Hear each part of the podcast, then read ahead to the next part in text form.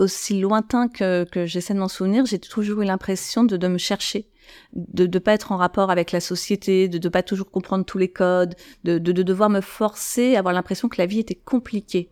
C'est-à-dire que chaque chose, pour les faire, il fallait toujours se surpasser et aller au-delà de, de soi. Je n'ai jamais aimé euh, embrasser les gens. Euh, j'ai toujours eu un problème avec l'alimentation par rapport aux couleurs, aux consistances, aux odeurs. Euh, avec certaines matières aussi, je sais par exemple que la laine est quelque chose qui m'a toujours dérangé.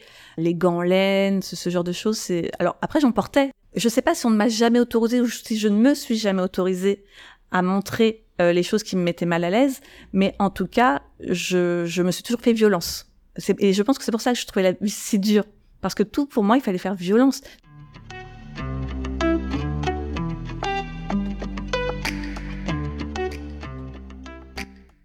Bonjour et bienvenue sur Ouvrir la boîte, le podcast où on parle santé mentale.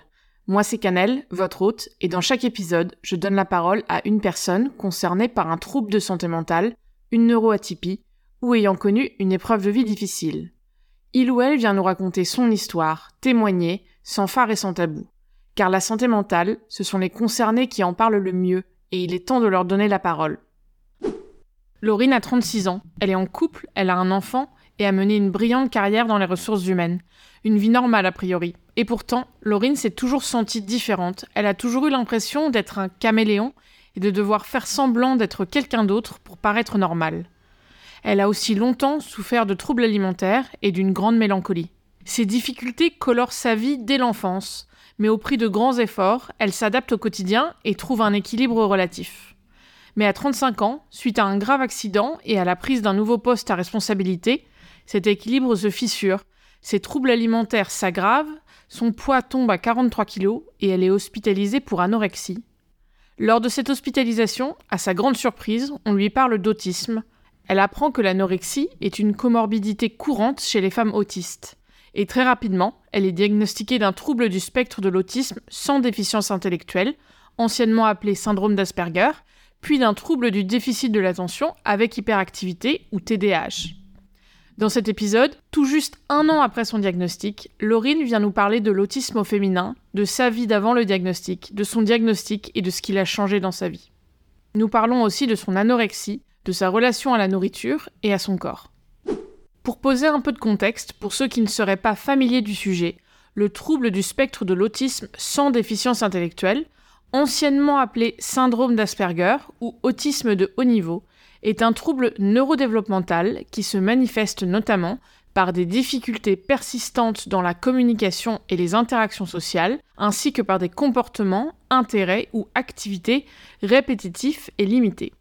Les personnes concernées par ce trouble peuvent également présenter une hypersensibilité sensorielle qui peut se traduire par une aversion pour certaines odeurs, goûts, textures par ailleurs, il ne faut pas oublier que le trouble du spectre de l'autisme, sans déficience intellectuelle, est avant tout une manière de fonctionner différente, une neuroatypie qui vient aussi avec son lot de qualités, notamment une sensibilité aux détails, une pensée analytique, du perfectionnisme, un grand sens de la justice et de la fiabilité, voire la détention de capacités exceptionnelles dans un ou plusieurs domaines spécifiques. Le trouble du spectre de l'autisme, ou TSA, peut également se combiner avec d'autres troubles. Les troubles d'apprentissage, dys, dyslexie, dyspraxie, le trouble de l'attention, avec ou sans hyperactivité, les troubles anxieux, les troubles du comportement alimentaire, les épisodes dépressifs et autres troubles de l'humeur. En tout état de cause, il est essentiel de souligner que les manifestations du TSA varient grandement d'une personne à une autre, et également pour une même personne selon son âge. C'est pourquoi on parle de spectre autistique. Et cela est d'autant plus vrai lorsque le TSA se combine avec un ou plusieurs autres troubles, comme c'est le cas dans cet épisode où Laurine présente à la fois un TSA et un TDAH. Enfin, pour donner quelques chiffres, en France, on estime que une personne sur 100 est concernée par le TSA, dont 40% avec déficience intellectuelle et 60% sans déficience intellectuelle. Lorsqu'il est associé à une déficience intellectuelle, le trouble du spectre de l'autisme est généralement dépisté dans la petite enfance. Mais lorsqu'il se manifeste sans déficience intellectuelle, il peut être repéré beaucoup plus tardivement. Cela est encore plus vrai pour les femmes, qui sont encore largement sous-diagnostiquées. Aujourd'hui, 4 hommes sont diagnostiqués pour une femme. Pourquoi une telle différence? Déjà, car les critères et outils de diagnostic ont été établis sur l'observation des comportements d'individus masculins. Or, chez les femmes, si les critères de l'autisme sont les mêmes, ils vont se décliner sous des formes moins immédiatement perceptibles. Mais aussi car les femmes présentent une plus forte tendance à masquer leurs caractéristiques autistiques, à développer des stratégies conscientes ou inconscientes pour paraître normales. En conséquence, les femmes concernées par le TSA sans déficience intellectuelle sont souvent diagnostiquées de pathologies secondaires, dépression, anxiété, troubles alimentaires, bien avant d'être diagnostiquées du TSA.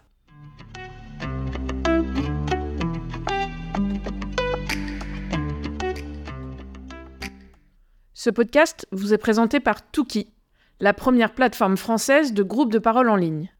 Tuki vous permet de rejoindre un groupe de parole en ligne et en tout anonymat, sur la problématique qui vous concerne, afin d'échanger avec des personnes qui vous comprennent car ils traversent les mêmes épreuves. N'hésitez pas à vous rendre sur le site weartuki.com afin d'en savoir plus et à nous suivre sur Instagram où nous partageons tous les jours des informations et témoignages sur la santé mentale. Tous les liens sont en description de l'épisode. Allez, maintenant, on va ouvrir la boîte de Laurine.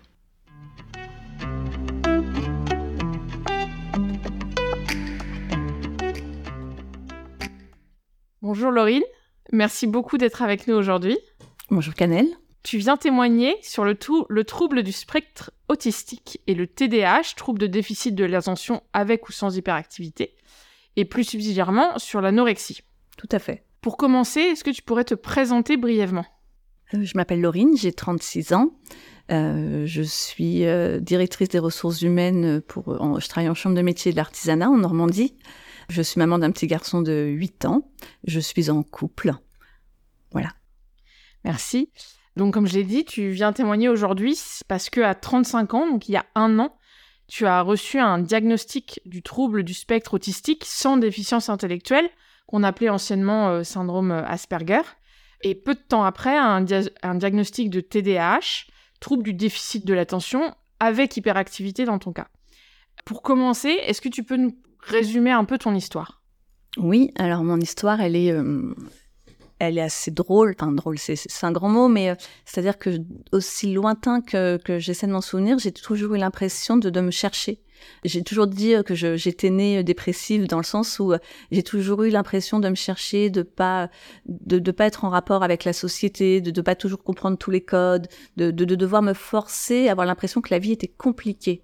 C'est-à-dire que chaque chose, pour les faire, il fallait toujours se surpasser et aller au-delà de, de soi. Euh, c'est quelque chose qui m'a toujours paru très très compliqué. J'ai toujours trouvé la vie difficile. J'ai même déjà reproché à mes parents, par exemple, de m'avoir mis au monde parce que je trouvais que voilà, enfin, euh, je subissais la vie et que c'était c'était compliqué et, et voilà. Euh, donc ça ça a, ça, ça a perduré pendant des années. À l'adolescence, vers 15-16 ans, euh, ça c'est un peu plus euh, euh la, la, la, mélancolie a vraiment commencé à, partir sur de la dépression. Donc mes parents m'avaient proposé d'aller voir un psychologue à l'époque, ce que j'avais accepté. Et donc j'ai commencé ma première thérapie. J'avais 15 et 16 ans. J'étais en seconde. Je venais rentrer au lycée, j'étais en seconde. c'est une thérapie qui a duré 4 ans, celle-ci non-stop qui euh, m'a permis de, découvrir des choses sur moi, qui m'a permis de découvrir des choses sur mon enfance, sur ma famille, euh, mais en tout cas qui n'a pas mis le doigt particulièrement sur euh, une particularité me, concernant.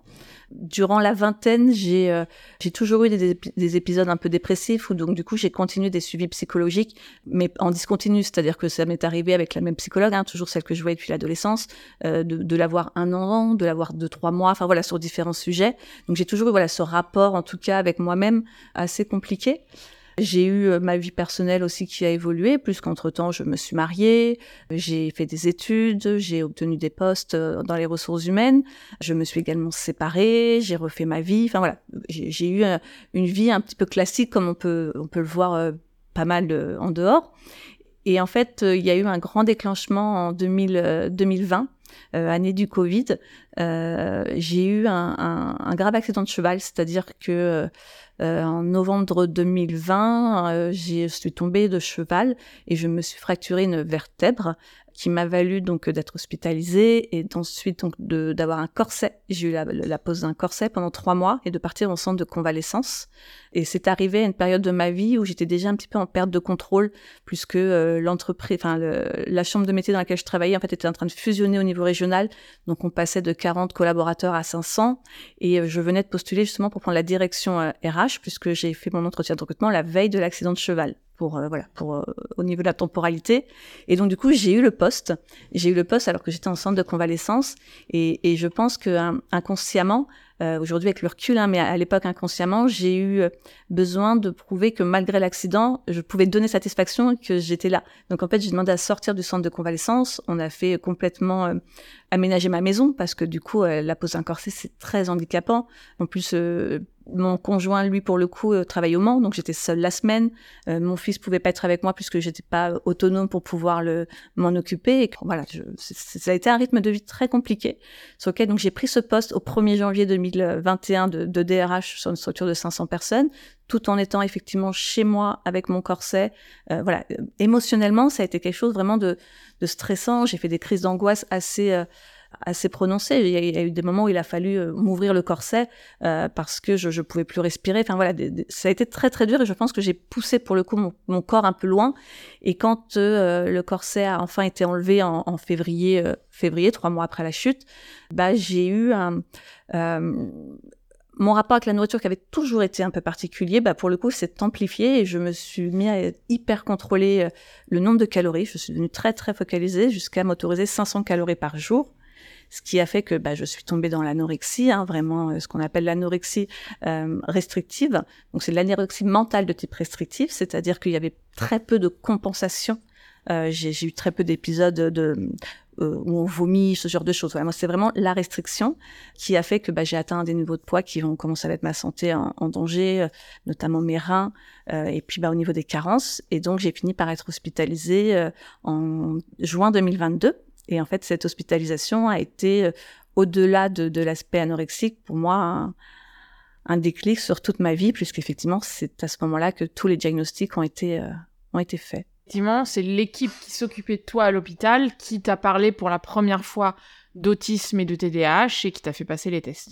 Tout à fait, parce qu'en fait, euh, euh, il y a des équipes, hein, quand on, on souffre d'anorexie, on n'est pas tout seul, il faut bien sûr euh, se faire aider. Alors moi, je sais que j'ai eu la chance avec le CHU de Rouen, ils avaient le centre Eric Satie, et en fait, c'était, j'ai eu pendant plusieurs mois des hospitalisations à la journée une demi-journée tous les 15 jours. Donc je continuais de travailler, mais une demi-journée tous les 15 jours, j'étais hospitalisée pour avoir un suivi euh, psychologique, un suivi avec un nutritionniste et un médecin généraliste pour s'assurer que euh, mon état physique euh, était encore me permettait encore de travailler. Et effectivement, quand j'ai atteint un poids, là, on m'a dit maintenant faut se faire hospitaliser. Et donc j'ai été hospitalisée à Bois-Guillaume dans, dans une clinique réputée pour la nutrition. Et en fait, euh, ce que je ne savais pas et que j'ai découvert après, c'est que l'anorexie est une comorbidité euh, de l'autisme féminin. Euh, ça, je l'ai appris bien plus tard. Mais voilà, en fait, comment le lien s'est fait. C'est-à-dire que quand je suis arrivée dans cette, cette, clinique, eux eux étaient formés, étaient sensibilisés, en tout cas sur sur l'autisme, plus que bah ils, ils, étaient là pour traiter l'anorexie, ils savaient que ça pouvait être lié à l'autisme, donc ils ont décelé, en tout cas chez moi, ce qu'ils trouvaient être des des, traits euh, du trouble autistique et donc du coup ils m'ont orienté sur ce genre de diagnostic. Très clair, merci. Donc là c'est un beau résumé de ton histoire. Maintenant on va aller un peu plus euh, dans le détail.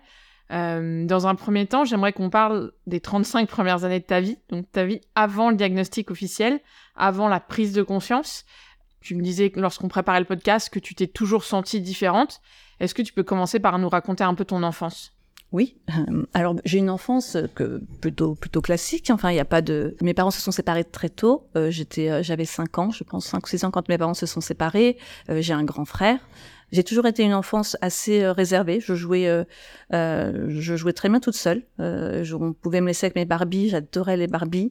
On pouvait me laisser avec mes Barbies pendant des heures et je jouais. J'avais une imagination énorme. Donc j'étais très solitaire. Après, j'avais des amis. J'avais des amis, mais j'étais pas non plus toujours en recherche d'être en présence. J'ai des souvenirs où je où invité des copines à dormir et une fois qu'elles étaient à la maison, en fait, je me disais mais pourquoi je les ai invitées? J'aimerais toute seule. Enfin, voilà. Non pas que je passais pas un bon moment, mais il y avait toujours ce moment où, où j'aimais bien être seule quand même. Euh, j'ai toujours été passionnée par les chevaux, donc euh, j'ai fait de l'équitation assez tôt. Donc euh, voilà, ça c'était quelque chose qui a beaucoup rythmé mon, mon enfance. Voilà, au niveau de l'enfance, donc j'ai une enfance classique, une scolarité moyenne, jusqu'au jusqu'au lycée, une scolarité moyenne. Et euh, quand je suis arrivée au lycée, euh, il y a eu... Euh, euh donc là, j'avais 15-16 ans pour le coup, donc c'est le moment aussi où j'ai commencé ma, ma thérapie. Et là, pour le coup, j'ai eu un décrochage scolaire assez, euh, assez prononcé, puisque bah, je suis arrivée en seconde, j'ai redoublé directement ma, ma seconde, donc j'ai fait deux secondes. j'ai fait une première très mauvaise. Je suis quand même passée en terminale et j'ai loupé le bac. C'est même plus loupé le bac, hein, je j'ai même pas été au rattrapage, ça a été lamentable. euh, donc voilà, donc j'ai eu vraiment un décrochage scolaire impressionnant euh, euh, au lycée avec cette mélancolie, ce mal-être qui lui s'amplifiait. Par contre, à côté de ça, je, j'étais quelqu'un qui pouvait sortir, aller en boîte de nuit. Enfin voilà, il y, avait quand même des, des, des, il y avait des parties de moi qui étaient assez euh, contradictoires. Après, euh, en faisant le fil, j'ai un peu compris beaucoup de choses, mais euh, voilà, j'avais un groupe d'amis. Je... Et bizarrement, je dirais que le lycée sont quand même mes plus belles années parce que pour le coup, j'étais, c'était assez léger. Je, je, je, me, je me souciais pas de l'école, je me souciais pas de tout ça. Euh, voilà, c'était assez. On va revenir plus en détail sur tout ça.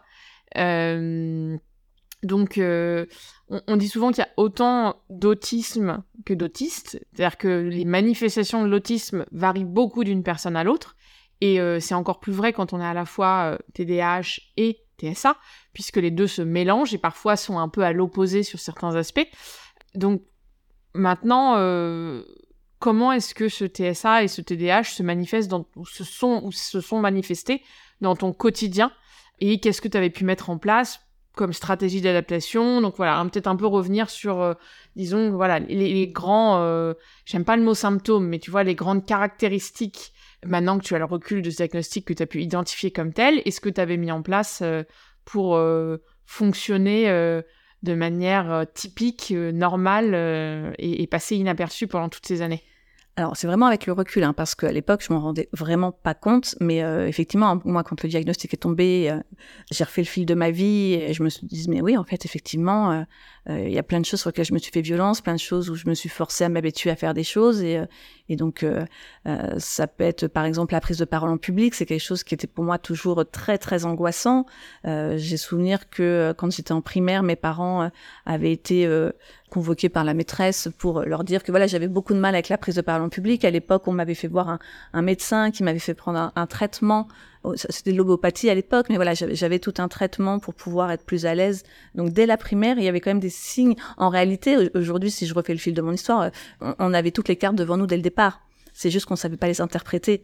J'ai fait du théâtre pendant des années non pas parce que j'aimais le théâtre, mais parce que ça m'a permis de pouvoir euh, apprendre à à savoir justement prendre la parole en public et voir ce qui pouvait me déstresser. Je me souviens que ma prof de théâtre s'était rendu compte qu'il suffisait de me mettre un, un, accessoire dans les mains pour que je, je que le, mon stress, je, je le descende tellement sur l'accessoire que j'arrive en fait à prendre la parole, que j'arrive à, à, être dans les rôles.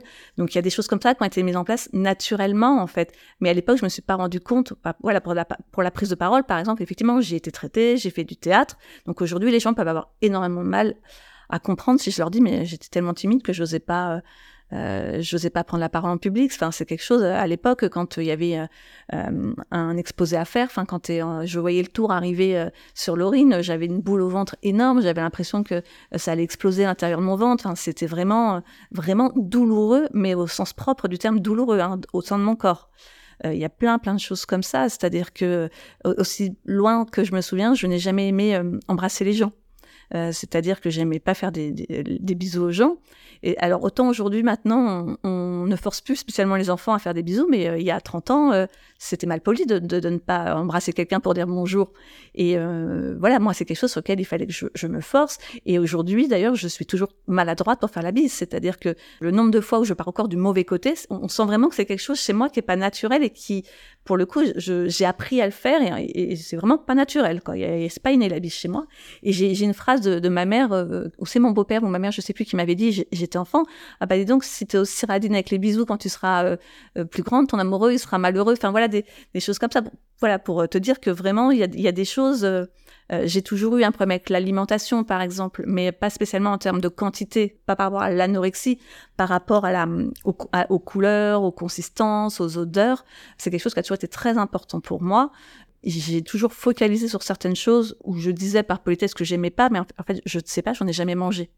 Mais je ne pouvais pas en manger. Et c'était, quand je dis je pouvais pas, c'était physiologique, c'était à l'intérieur. J'en aurais vomi. Et on, ça, ça m'a valu des, moqueries de mon entourage assez. Alors c'était des moqueries gentilles, attention, c'était jamais pour m'humilier, mais ça faisait rire que parce qu'il y avait un petit bout de peau sur une, dans une salade de fruits, bah, je pouvais avoir des hauts de cœur. Ça pouvait rire que j'étais incapable d'avaler la peau d'une clémentine, enfin le, la petite peau transparente d'une clémentine, j'étais incapable de l'avaler. Le persil et la ciboulette, enfin le persil principalement, est quelque chose qui aujourd'hui encore m'horrifie. C'est-à-dire que quand je vais dans un restaurant, c'est la première chose que je demande aux gens. Il y a surtout pas de persil, pas de ciboulette dans le plat. Enfin, parce que sinon je trie. Je trie chaque brin de persil. Et ça, ça a toujours été. Enfin voilà, ça, ça, ça a toujours été. Est-ce que tu as eu aussi des... On, parle souvent, donc là on a parlé de l'alimentaire, mais de l'hypersensibilité euh, au bruit, à la lumière, ou d'autres choses comme ça, au-delà de l'alimentaire, aux textures euh, Alors les textures, oui, tout à fait. Euh, C'était surtout sur euh, euh l'alimentaire aussi, hein, la, la, partie texture. Si, euh, par exemple, la salade, je ne peux pas manger les feuilles croquantes. Le fait de croquer la salade croquante, c'est quelque chose qui me perturbe. Donc moi, je suis la seule, quand il y a de la laitue, à ne vouloir que les feuilles les plus molles possibles. le cœur, le cœur de laitue, c'est pas pour moi. Euh, donc oui, effectivement, j'ai toujours eu ce, genre avec euh, les textures, euh, avec certaines matières aussi. Je sais par exemple que la laine est quelque chose qui m'a toujours dérangé. Les gants laine, ce, genre de choses. C'est alors après j'en portais, c'est-à-dire que il faut savoir que je sais pas si on ne m'a jamais autorisé ou si je ne me suis jamais autorisée à montrer les choses qui me mettaient mal à l'aise, mais en tout cas, je, je me suis toujours fait violence. Et je pense que c'est pour ça que je trouvais la vie si dure parce que tout, pour moi, il fallait faire violence. Je portais des gants en laine. Enfin, ici, il fallait manger euh, des choses, des fois, ou quitte à avoir d'autres cœurs, je, je, me forçais à le faire. Enfin, mmh. c'était vraiment, euh, vraiment compliqué. Après, au niveau des odeurs, oui, je suis assez sensible sur les odeurs. Par exemple, euh, je n'ai jamais mangé d'aliments qui vient de la mer, parce que c'est une question d'odeur. Il y a des choses comme ça, il y a des odeurs compliquées. Les parfums, par exemple, je suis très sensible aux parfums. Je porte le même parfum depuis que j'ai 18 ans. Je suis incapable de changer de parfum. Enfin, voilà, il y, a des choses comme ça assez. Euh, je suis assez sensible à ce genre de choses, oui. Un, autre euh, truc un petit peu typique de l'autisme, euh, en l'occurrence, c'est les intérêts spécifiques. Tu as mentionné le cheval qui devait en être un dans ton enfance. Est-ce que tu en as d'autres? Ou celui-là aussi, comment est-ce qu'il se manifestait Est-ce que c'est quelque chose d'important pour toi? Tu as rendu compte à l'époque? Non, à l'époque, je me suis pas rendu compte parce que, bah, enfin, une, jeune fille de 8 ans qui aime les chevaux, enfin, c'est, il y en a beaucoup. Enfin, c'est pas non plus quelque chose de. Pour le coup, effectivement, quand on parle d'autisme, on pense à des, des intérêts assez, euh, parce qu'on on pense à l'autisme euh, des garçons où ils vont être plutôt sur des choses assez particulières, les trains, enfin, des, des, des passions qui sont pas communes. Alors que les filles, justement, c'est des passions qui sont plus passe-partout. Euh, donc voilà, moi effectivement j'ai eu la passion des, chevaux, donc ma chambre était toute décorée euh, avec des chevaux partout. Après, euh, vraiment, moi, ma passion qui a été, c'est le Titanic. C'est-à-dire que je suis une passionnée du Titanic. Euh, j'ai, euh, quand le film est sorti en 97, je devais, bah, j'avais 11 ans. Et donc, je suis allée le voir l'année de sa sortie déjà six fois. Euh, à 11 ans. pour donner une petite idée, déjà à l'époque, euh, je me suis passionnée pour l'histoire, c'est-à-dire que j'avais, je, je, je, connaissais exactement le nombre de passagers, le nombre de passagers qui étaient dans les canots, qui sont morts. Enfin, je, je connais l'histoire du Titanic par cœur. Je pense que j'ai vu le film une centaine de fois.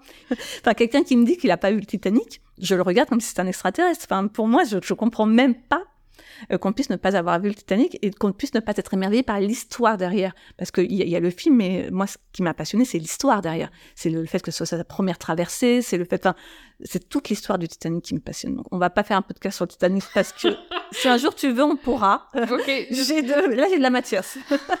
oui, mais c'est beau de voir cette passion. Mais voilà, euh, effectivement, le Titanic. J'ai euh, vu le Titanic, je te rassure. Merci, euh, Canel. Euh, voilà, donc il y a eu le, le Titanic qui s'est. Enfin, mais à l'époque, je me suis pas rendu compte que j'avais une obsession particulière pour le Titanic. Enfin, ça m'a pas choqué. Après, effectivement, les, les, les m'ont dit oui, mais enfin c'est un gros sujet d'intérêt quand même là. de là apprendre le nombre de passagers, le nombre de morts, première classe, deuxième classe, troisième classe. Enfin, c'était assez impressionnant. Donc oui, oui, j'ai eu effectivement. Donc, bah, je sais pas que j'ai eu, hein, c'est que depuis que j'ai 11 ans, je suis fan du Titanic parce que pour le coup, cette passion ne m'a jamais quittée. J'ai eu aussi à une époque une obsession pour l'actualité. Euh, alors ça, c'était plutôt euh, euh, à la vingtaine, quand commencé à entrer dans la vie active. J'aurais envie de dire, j'ai une obsession pour l'actualité, mais au point que je devais regarder l'actualité trois fois par jour, que je devais la lire dans un certain sens, toujours dans le même sens. C'est-à-dire que je commençais par la France, par l'international, je faisais ensuite le divertissement, la santé, enfin la politique. Je, je lisais tous les domaines, hein. même ceux qui ne m'intéressaient pas personnellement. C'est-à-dire que je déteste le sport, je lisais l'actualité sportive tous les jours. Et euh, ça, ça m'est plus passé. Alors, euh, j'ai gardé cet attrait pour euh, la culture générale, c'est-à-dire que pour moi, l'actualité, c'est quand même signe de culture générale, mais je suis plus obsédée comme j'ai pu l'être par l'actualité. Et en termes de routine, difficulté avec les changements, est-ce que c'est quelque chose... Je sais que c'est assez classique dans le dans, dans l'autisme, ça allait un peu un peu moins, voire pas du tout dans le TDAH, ou au contraire, on recherche beaucoup le changement. Donc ça m'intéresse de savoir euh, justement où tu te plaçais, toi, à ce niveau-là. Alors moi, le changement, euh, j'ai dû m'y faire très vite. À 5 ans, euh, mes parents divorcent et toutes les semaines, j'avais un changement. Je, une semaine chez ma mère, une semaine chez mon père. Donc ce changement, il a tout de suite fait partie de ma vie. C'est-à-dire que j'ai pas eu une vie linéaire, calme, avec mes petites habitudes. Après, oui, j'ai toujours aimé les petites routines, et encore aujourd'hui. Enfin, le matin, je, je me maquille toujours dans le même ordre, toujours dans le même. Enfin voilà, je, je... et c'est très compliqué pour moi. Effectivement, on me demanderait de, de faire quelque chose dans l'autre sens. Je sais le faire, mais c'est compliqué. Enfin, intellect... voilà, euh, émotionnellement, ça peut être un peu dur. Mais tu es quand même capable de ne pas tout prévoir. Parce que on, on s'est parlé avant le podcast et tu me disais que tu pars en vacances dans 15 jours et que tu ne sais pas encore où tu vas. Et alors, ça oui. Donc, c'est-à-dire que sur certaines choses, effectivement, je peux être assez, euh, assez carré, assez. Euh, et à côté de ça, je suis euh, quelqu'un qui anticipe à rien. Enfin, c'est-à-dire que je, vais toujours faire les choses à la dernière minute. J'ai beaucoup de mal à anticiper, j'ai beaucoup de mal à prévoir. J'ai, en, fait, je suis beaucoup plus productive déjà quand je suis dans la deadline. C'est-à-dire que je suis quelqu'un qui, quoi qu'il arrive, va respecter la deadline. Donc du coup, je vais tout mettre en place pour réussir. Mais plutôt que de le faire tranquillement en 15 jours, bah, je vais le faire tout en 24 heures. Et par exemple, j'ai dû, euh, pour, euh, pour mon poste, j'ai dû euh, soutenir un, mémoire que j'ai présenté euh, et je l'ai écrit en un week-end, le dernier week-end avant de le rendre, alors que ça faisait six mois que je enfin voilà. Et il a été bon, je l'ai présenté, j'ai eu mon examen, j'ai eu... mais voilà, je fonctionne comme ça en fait. Donc effectivement, je suis en vacances dans 15 jours et je ne sais pas où je vais. Un autre grand sujet, c'est les relations sociales. Comment euh, est-ce que tu peux nous en dire un peu plus sur tes relations sociales, enfance, adolescence, âge adulte? J'ai toujours été mal à l'aise en public. J'ai vraiment, j'ai toujours été quelqu'un qui était pas à l'aise en société, en public. Euh, toujours cette impression que euh, on allait me juger, me regarder, me juger, que j'étais moins bien que les autres, que j'allais paraître stupide, que enfin voilà, c'est quelque chose qui m'a toujours, toujours fait partie de, de ma personnalité comme je te le disais, j'ai eu des amis. Hein, je voilà, je, je suis pas par contre le genre de personne qui a jamais eu d'amis tout seul. Euh, D'ailleurs, par contre, j'ai été assez fidèle en amitié dans le sens où euh, aujourd'hui, j'ai toujours euh, ces très bonnes amies que j'ai pu me faire durant mes premières années de ma vie, euh, collège, primaire. Je les ai aujourd'hui encore. Pour moi, c'est ça l'amitié, c'est-à-dire que euh, c'est peut-être parce que l'amitié pour moi, c'est avec des gens avec qui on peut être soi-même. Et avec ces gens-là, j'ai peut-être toujours réussi à être moi-même. Et en fait, avec les autres personnes, j'ai jamais réussi à faire perdurer une amitié. Et euh, de ma faute, hein, je pense sincèrement. Alors de ma faute, c'est sûr, j'en ai jamais fait exprès, mais je, peux comprendre que les gens ont pu se lasser de ne pas avoir le, retour de ce que attendaient. C'est-à-dire que je suis pas le genre de personne à t'envoyer un message pour prendre de tes nouvelles. Je peux être le genre de personne à pas lire ton message pendant 15 jours le lire et me dire je vais lui répondre et répondre trois mois après quand je réponds. Enfin voilà, je et en plus après je rentre dans un truc encore pire parce que comme j'ai pas répondu, bah j'ai honte donc j'ose plus. Enfin voilà, donc je suis moi-même source, de, je pense, de beaucoup de fins de mes relations amicales. Je me suis jamais fâchée avec les gens. Je suis pas quelqu'un de conflictuel, je me fâche pas. Non, mais je pense que j'ai beaucoup de relations amicales qui se sont arrêtées naturellement parce que les gens et je peux le comprendre ont été fatigués de de pas avoir euh, de mes nouvelles ou de pas avoir l'interaction qu'ils attendaient en tout cas. Mmh. Mais à l'inverse, avec d'autres personnes, t'as pas eu ce problème-là et ça s'est fait naturellement. mais mais, euh, mais euh, je suis pareil avec elles. C'est-à-dire que, mais je pense que ces personnes-là, elles, elles m'ont toujours accepté comme ça. C'est-à-dire que après, je peux comprendre qu'il y ait des gens qui ont, besoin d'amitié, de quelque chose euh, quotidien, des messages, des machins. Moi, j'en ai pas besoin. Donc, je pense que j'ai besoin de gens qui sont un petit peu comme moi pour mmh. pouvoir être amis avec moi. Donc, euh, moi, j'ai aucun problème à pas avoir de nouvelles de quelqu'un pendant six mois, le revoir six mois après. Et enfin, c'est comme si je l'avais vu la veille. Enfin, moi, j'ai aucun problème là-dessus. Donc, euh, j'ai jamais eu beaucoup d'amis. J'ai toujours eu des amitiés profondes. Celles qui n'étaient pas profondes, voilà, elles se sont naturellement distendues. Euh. Moi, voilà, vraiment, moi j'aime ces amitiés où on peut se voir euh, en pyjama le dimanche, euh, avec des cernes au milieu des joues, en train de pleurer parce qu'on n'est pas bien et qu'on sait même pas pourquoi on n'est pas bien et qu'il n'y a pas de jugement. C'est pour moi l'amitié, elle est là. Ouais.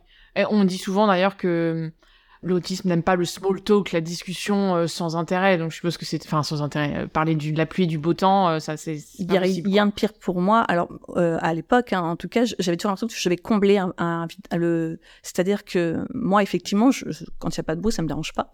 Mais j'ai toujours l'impression qu'on doit. Donc je, quand j'étais avec quelqu'un et qu'on parlait pas, je me sentais obligée de sortir. Oui, t'as vu le temps dehors? Enfin voilà, je là-dessus, je, mais c'est quelque chose que j'aime pas du tout. Tout comme en société, j'avais besoin euh, et j'ai besoin encore aujourd'hui d'avoir une personne euh, référente pour moi, dans le sens où euh, quand je suis en société, j'ai besoin d'avoir quelqu'un dont je peux appuyer le regard, chercher la confiance avec elle en fait. Hmm. Et donc du coup, par contre, ça peut donner l'impression en société que je me que je me fous un peu des autres, pas, que je me fous, pas que je me moque, mais que je je m'intéresse pas aux autres parce que du coup, je les regarde pas spécialement quand je leur parle. Je vais parler qu'à une seule personne. Enfin voilà, ça. J'ai déjà eu des remarques à ce niveau-là.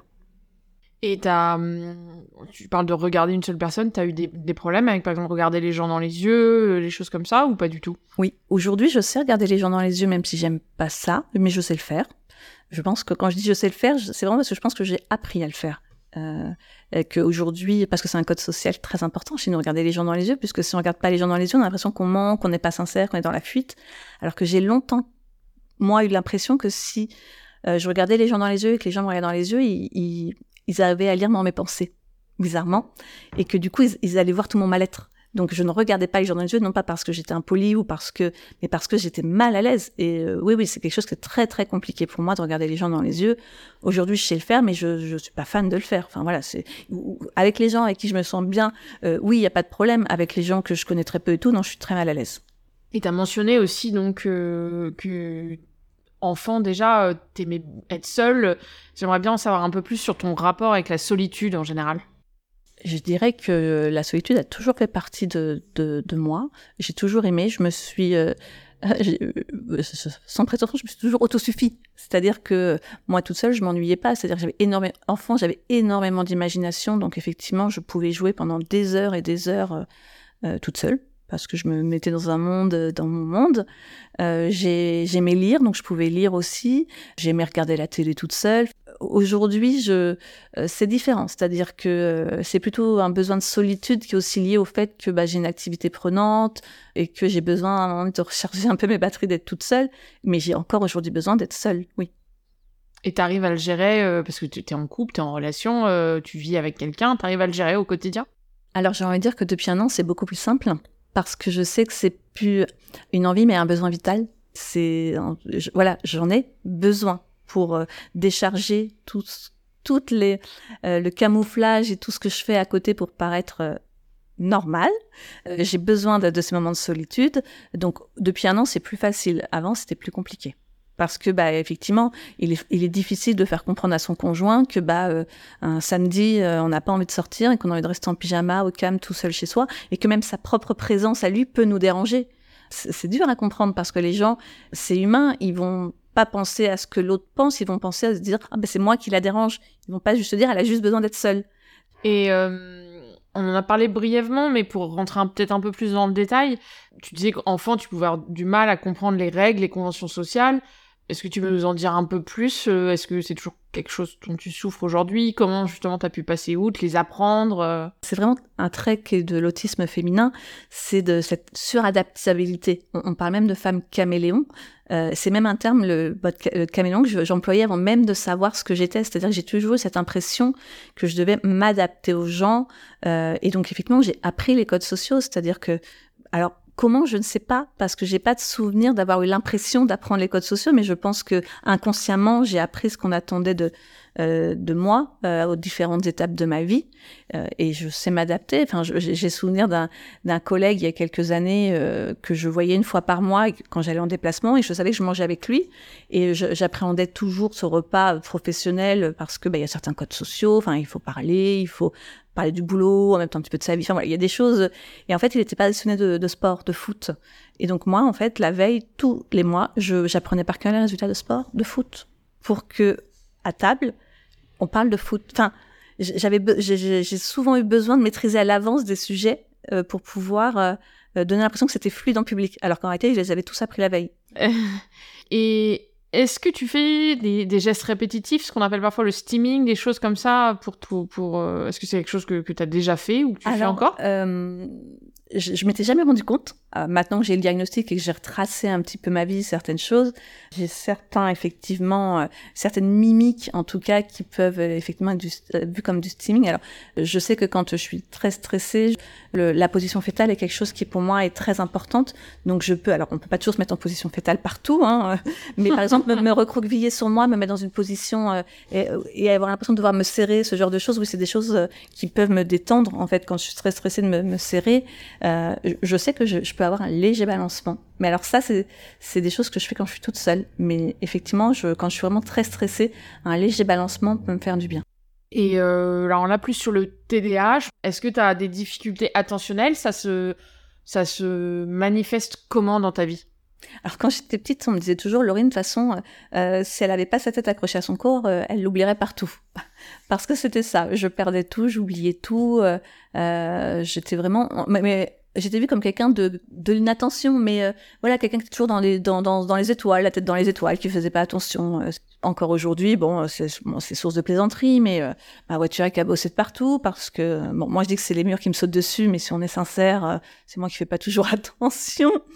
Euh, j'ai toujours été bordélique. Et vraiment, je pèse mes mots quand je dis bordélique, c'est-à-dire que quand j'étais gamine, euh, on pouvait pas mettre un pied devant l'autre dans ma chambre. Et en fait, j'en étais arrivée à un point où je pensais que j'étais feignante. J'ai à un moment donné eu l'impression de me dire mais je suis feignante parce que pour moi c'est rien que l'idée de devoir ranger ça me paraissait euh, insurmontable certaines fois ça peut paraître ridicule hein. et c'est bien pour ça que je me suis dit mais en fait je suis feignante et je, je complexais là-dessus mais ouais, c'est pas ridicule. Hein. C'est ce qu'on appelle le dysfonctionnement exécutif, qui est assez classique dans le TDAH. Euh, tu es incapable de faire des choses parfois qui sont tellement simples et que tu as envie de faire, mais tu as quasiment un empêchement physique, euh, du mal à commencer une tâche, ou une fois que tu en as commencé une, à l'arrêter. Euh, ça, c'est des choses qui te parlent. Oui, et alors aujourd'hui j'ai un gros problème par exemple, et bon bah, maintenant je l'assume, mais c'est l'administratif. C'est-à-dire que l'administratif, j'ai toujours été très mauvaise dans le suivi au point que euh, je, je, paye des surmajorations, des majorations à tout un tas de factures. J'ai des amendes très régulièrement parce que pour le coup, euh, les limitations de vitesse, j'y fais pas spécialement attention en termes d'attention.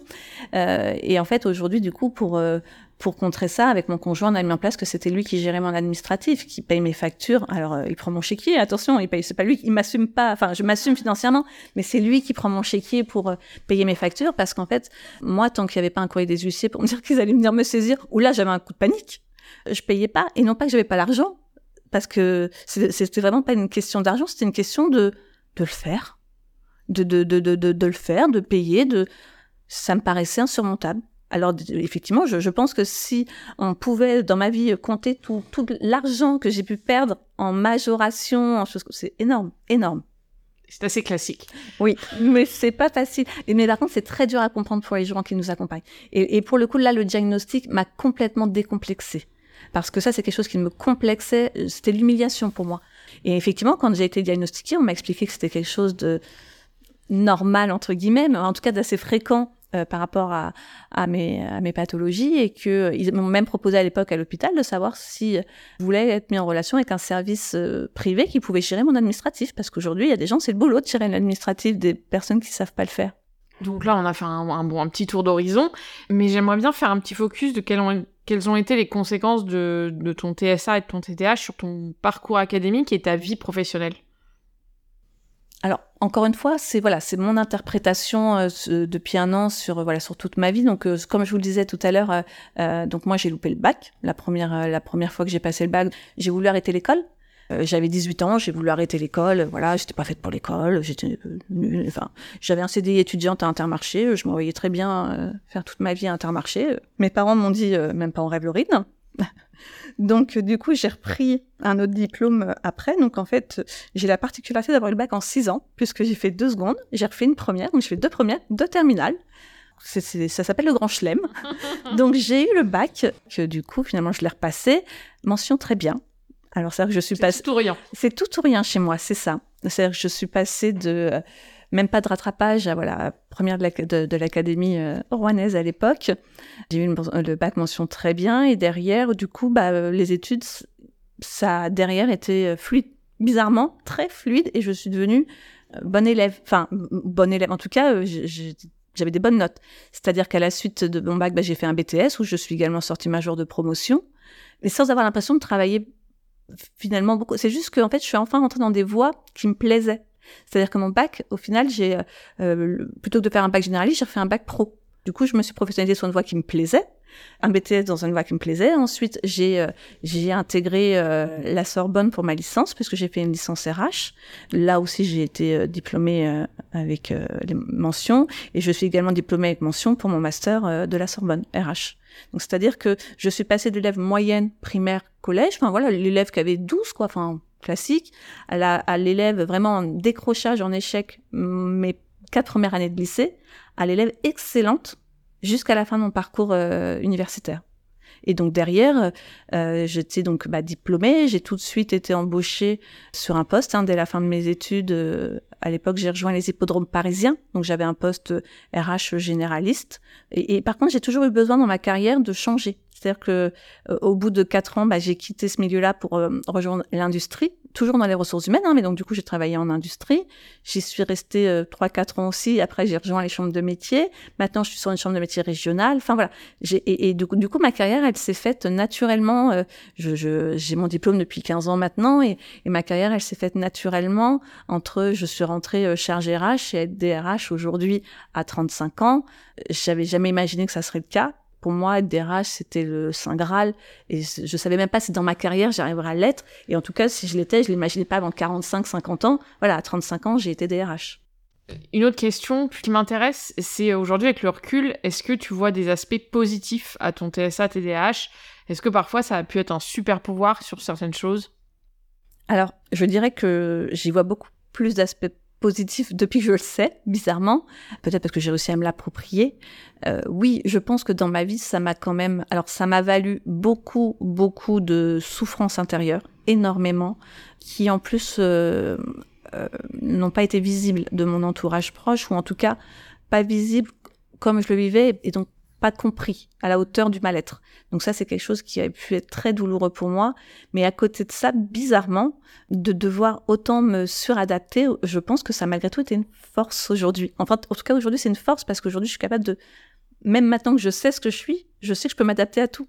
Donc oui, pour moi, il y a des aspects euh, très positifs pour passer un peu sur un autre sujet, donc les personnes autistes souffrent souvent d'autres troubles psychologiques ou somatiques, et d'ailleurs souvent pour les femmes, elles seront bien davantage diagnostiquées euh, dépressives, bipolaires, borderline, anxieuses, anorexiques, avant que les professionnels pensent à l'autisme. Pendant la préparation du podcast, tu m'as dit que tu t'étais toi-même considéré comme euh, dépressif de naissance pendant longtemps, que tu étais quelqu'un de très anxieux. Est-ce que tu peux nous en dire un peu plus sur cet aspect dépression, anxiété alors, oui, alors moi, c'est ce que je disais au départ, hein, c'est-à-dire que euh, j'ai toujours été effectivement quelqu'un de, de, timide, d'anxieuse, euh, et effectivement, enfin, quelqu'un de mélancolique euh, dans, dans, la dépression, ce qui m'a valu ma première thérapie à, à 15 ans. Hein. Et j'ai longtemps cru qu'en fait, euh, j'étais et jusqu'à penser que j'étais même folle. Je me disais mais attends Laurine, tu as tout pour être heureuse. Faut pas non plus enfin faut remettre euh, les choses dans leur contexte. Je suis née dans un bon pays, j'ai un bon job, j'ai une famille, j'ai j'ai tout pour être heureuse sur le papier et, je ne le suis pas. Au point que et, j'en parle avec euh, assez de facilité euh, euh, je pensais que je serais quelqu'un qui mourrait très jeune. Mais euh, quand je dis mourrais jeune, c'est dans le sens où je me suiciderais. Mais je, je le vivais très bien. Attention, c'était en fait, je, je, me disais que euh, la vie était tellement compliquée, que c'était tellement un obstacle, toujours des obstacles à surmonter, que peut-être qu'un jour je serais fatiguée de devoir surmonter ces obstacles. Et ce jour-là, eh ben, je m'autoriserais à reprendre ma vie. Mais c'est pas quelque chose que je, je dis pas ça dans un mode dépressif. C'était c'était quelque chose en lequel j'étais en paix avec moi-même mais qui pouvait être pour les gens qui vivent avec moi, enfin moi, mon conjoint, pour les gens, mes amis très proches, c'est quelque chose qui pourrait, pouvait être très dur à entendre. Mais c'était pas quelque chose qui me faisait peur. D'ailleurs, la mort n'est pas quelque chose qui m'angoisse. J'ai toujours pensé effectivement que j'étais dépressive et que bah ma dépression fait qu'un jour malheureusement bah je, je me suiciderais. J'ai toujours pensé ça jusqu'à ce qu'il y ait euh, l'anorexie. En fait, l'anorexie, moi pour le coup, euh, c'est cette comorbidité C'est cette comorbidité-là donc euh, qui a été euh, bah, le, signal. Euh, bizarrement, il a fallu que mon corps me lâche parce qu'avec l'anorexie, c'est mental, mais c'est pas juste comme la dépression, c'est mental au point de d'avoir la peau sur les os. C'est une expression mais qui est vraie. je veux dire, quand été hospitalisée, je faisais 46 kilos. Je fais 1m68, 46 kilos. Euh, voilà, le, ratio était pas bon, j'étais bien en dessous de, des normes. M'asseoir était devenu compliqué puisque mes os du coccyx appuyaient sur les chaises, donc être assise était compliqué. Je pouvais passer mes mains dans mon bassin euh, j'avais abîmé mes reins, c'est-à-dire que je, je, pouvais euh, uriner du sang parce qu'en fait mes reins étaient abîmés. J'étais vraiment arrivée à un, un, niveau de mon corps euh, où ça devenait vital cette hospitalisation. D'ailleurs, quand j'étais hospitalisée, ils m'ont sondé tout de suite, ils m'ont nourri par sonde tout de suite. Ça a été, ça a été vital. Donc, il a fallu qu'en fait cette anorexie, je le souhaite à personne. Et bizarrement, c'est ça qui m'a sauvée. Je sais pas comment l'expliquer, mais euh, il a fallu que pour pour une fois mon mal-être soit visible physiquement et c'est là que j'ai l'impression d'être entendue, en tout cas d'être. Euh, alors je dis pas que j'étais anorexique pour qu'on m'entende, mais en tout cas le, fait que ça soit visible, euh, bah, mon entourage s'est tout de suite beaucoup plus inquiété, alors que ça faisait 35 ans que je disais que j'étais pas bien. Mmh. Et, enfin, et, et, il a fallu voilà que j'arrive à un poids euh, vraiment catastrophique euh, où ça devenait très compliqué tous les jours pour que là voilà mes, mes parents, mon conjoint, me, voilà me disent voilà ils m'ont accompagné pour l'hospitalisation, pour tout ça. Et moi c'est vraiment cette comorbidité là qui au final a déclenché tout le reste. Mais je me dis, si j'avais, si j'étais pas tombée dans l'anorexie, euh, peut-être qu'aujourd'hui je ne le serais toujours. Enfin, je, à mon avis, je ne le serais toujours pas. Ah. Et, et, je pense que toute ma vie aurait pu être. Les prochaines années de ma vie auraient pu être complètement différentes, quoi. Tout comme si je l'avais su enfant, les 35 premières années auraient peut-être été différentes, mais tout comme si je l'avais jamais su, les prochaines années auraient pu être complètement différentes. Ouais. Et puis en plus, on en a parlé en préparant le podcast, mais euh, en gros, ton t'as été donc hospitalisé en 2022 pour anorexie, mais c'était au moment où le, haut de l'iceberg est sorti de l'eau. Pour on va pour prendre une métaphore Titanic, mais mais ça se construisait depuis des années. Tout le dessous était déjà là. Ah bah, et euh... pour pour le coup, moi, alors on, déjà un iceberg c'est réellement beaucoup plus gros en dessous qu'au-dessus déjà scientifiquement sur les vrais icebergs. mais euh, euh, oui, mais alors là, moi, pour le coup, le, le voilà, l'image est exactement bonne pour mon histoire. C'est-à-dire que je pense que pendant des années, effectivement, euh, bah, cette suradaptabilité, cette façon de, de, me sentir différente des autres sans comprendre pourquoi j'étais différente, qui m'a créé tant de mal-être, ça a fait effectivement grossir euh, tout cet iceberg euh, sous l'eau. Enfin voilà, cette partie euh, immergée. Et puis, bah, peut-être qu'effectivement, à un moment donné, je pense que le fait d'avoir eu mon accident de cheval à une époque où mon conjoint travaillait loin, donc j'étais seule la semaine, au moment où j'ai eu mon poste de DRH, au moment où il a fallu que je prouve des choses professionnellement, en tout cas j'ai eu l'impression que moi je devais prouver des choses professionnellement, euh, j'ai tellement eu l'impression de perdre le contrôle sur tout mmh. et que j'ai euh, que bah en fait euh, les médecins m'ont expliqué qu'à un moment donné mon cerveau a tellement euh, perdu le contrôle sur sa vie puisque bah, je me suis retrouvée à l'hôpital, euh, enfin médicalisée sans mon fils, sans mon conjoint, enfin voilà, ça a été très très dur. Et, et, et je pense que j'ai tellement tiré sur la corde en fait, effectivement, là, la pointe de l'iceberg, à un moment donné, est, est sortie de l'eau. Et en fait, je suis tombée, effectivement, mon cerveau était obligé de re-rentrer dans le contrôle. Et lui, il est rentré dans le contrôle bah, de la nourriture, de, du nombre de calories, c'est ce qu'on disait tout à l'heure. Et là, j'ai eu une descente qui a été, euh, enfin, je veux dire, les 35 premières années de ma vie où ça s'est construit petit à petit, là, pour le coup, la face émergée de l'iceberg est devenue très grosse en 18 mois. Et t'as ta relation avec la nourriture avant cette période d'anorexie, euh, elle était euh, comment? Alors ma relation avec la nourriture, elle a toujours été particulière. Euh, enfin, il y a ma relation avec la nourriture, il y a ma relation avec mon physique aussi. C'est ouais, deux choses qui sont, enfin, il faut dissocier les, les, les choses. C'est-à-dire que j'ai jamais euh, été euh, fine. Euh, j'étais dans la norme hein, quand j'étais plus jeune. moi, je me trouvais un peu ronde. J'étais, je, flirtais entre dans les IMC entre normal à légèrement surpoids. Enfin, rien de catastrophique. En plus, les gens me disaient toujours que j'étais plutôt bien proportionnée. Donc et puis, mais j'ai toujours eu un regard très, très, très, très critique sur mon corps. J'ai toujours eu beaucoup de comparaisons entre, moi, je me suis beaucoup comparée physiquement aux autres. Enfin voilà, j'ai toujours eu un rapport avec mon corps très particulier. J'ai l'impression que j'ai toujours fait des, euh, cherchais à faire des régimes, du coup. Enfin, je faisais yo-yo, c'est-à-dire, des fois, j'arrivais à, à, perdre 2-3 kilos, mais je reprenais 5. Enfin voilà, c'était des choses comme ça, en sachant que euh, j'ai euh, ma maman qui est euh, qui est obèse, hein, qui est aujourd'hui considérée en obésité obésité morbide, qui a également que j'ai toujours vu dans, dans cette phase de, de régime parce qu'elle a aussi elle toute sa vie oscillé entre des grosses pertes de poids, des reprises de poids. La nourriture est quelque chose qui a toujours été un sujet chez moi. Le poids, la nourriture, le physique. Je ne pourrais même pas dire le nombre. Je pense qu'on pourrait le dire en milliers de fois le nombre de fois où on m'a dit Laurine rentre ton ventre sur les fesses faut paraître plus mince, plus élancé, on rentre son... Enfin, d'enfant, on me disait ça. Euh, donc voilà, mon, corps est quelque chose qui m'a toujours, toujours euh, perturbé. Et, et, du coup, voilà, ça, ça, a créé chez moi un rapport avec la nourriture au-delà de la partie euh, sensorielle de ce qu'on disait tout à l'heure ou, mmh. ou olfactive. Euh, j'ai toujours vu la nourriture comme ce qui faisait grossir, pas comme ce qui nous permettait d'être debout et de vivre, mais comme ce qui faisait grossir. Euh, donc ça, il y, avait déjà très longtemps que je que je comptais les calories. Alors, j'étais pas obsédée, c'est-à-dire que c'était pas un contrôle, mais j'essayais toujours voilà d'être dans un nombre de calories un petit peu en dessous de, de ce qu'on attend, euh, jusqu'à effectivement que, que je tombe vraiment dans du contrôle très très compliqué. Après, euh, j'ai euh, une addiction et quand je dis j'ai parce que je l'ai aujourd'hui toujours, hein, par contre je, je me soigne, mais la partie laxative est quelque chose de très importante pour les, les, anorexiques. J'en prends depuis que j'ai 20 ans, je pense voilà, j'ai toujours eu ce rapport-là. Ça a toujours été présent avant même qu'on parle d'anorexie. J'ai eu des troubles alimentaires euh, depuis. Les médecins ont jugé mes troubles alimentaires. Ils ont dit ça faisait 15-20 ans que je les avais. Quand, euh, et, généralement, d'ailleurs, quand les gens euh, sont hospitalisés, c'est pas parce qu'ils sont anorexiques depuis quelques mois. C'est effectivement des troubles alimentaires qui ont duré des années jusqu'à tomber sur soit de l'anorexie, soit de la boulimie, soit de l'hyperphagie, parce que sur les troubles alimentaires, il y a plusieurs, plusieurs phases, mais ils ont toujours été présents, je pense, dans ma vie. Et, donc, euh, y a, on t'a clairement dit qu'il y avait un lien entre ton autisme et l'anorexie. Alors en fait, il est prouvé aujourd'hui effectivement que un pourcentage de femmes autistes assez important, donc effectivement souffrent d'anorexie.